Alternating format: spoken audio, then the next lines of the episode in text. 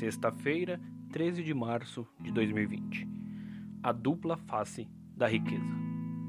Tendo sustento e com que nos vestir, estejamos contentes. 1 Timóteo 6:8. O conselho de Paulo a Timóteo ecoa em nossos dias como algo extremamente simplório. Esta é uma época em que acumular bens parece objetivo de vida para muitas pessoas. De fato, elas não desejam ter apenas um pouco mais, querem sempre muito mais. Um apresentador norte-americano chegou a criar um trocadilho com as palavras influenza, nome de um vírus da gripe, e afluente, que significa abundante ou abastado, para dizer que as pessoas foram acometidas pelo vírus afluenza, que ele atribuiu ser o vírus do consumismo. Não que a riqueza em si seja ruim.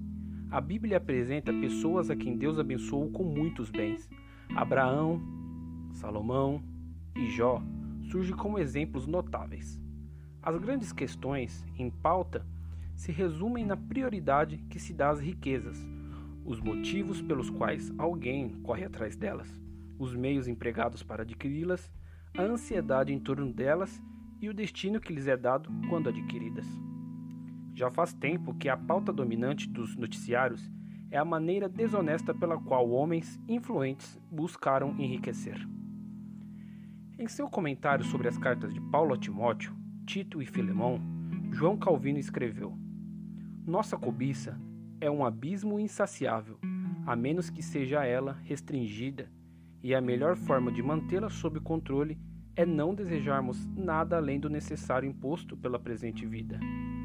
Para assegurarmos que a insuficiência divina nos satisfaça, aprendemos a controlar nossos desejos de modo a não querermos mais do que é necessário para a manutenção de nossa vida. As Pastorais, páginas 168 e 169.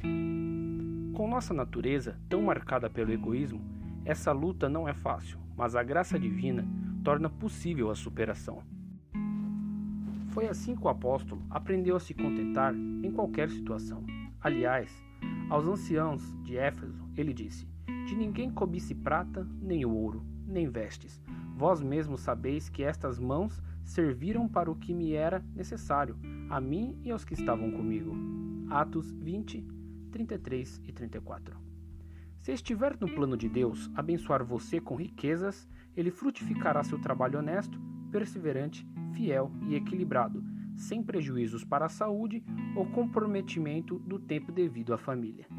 Caso ele não proporcione a você superabundância de bens, dará o que for preciso para suprir suas necessidades, o que resultará em paz e alegria em sua vida.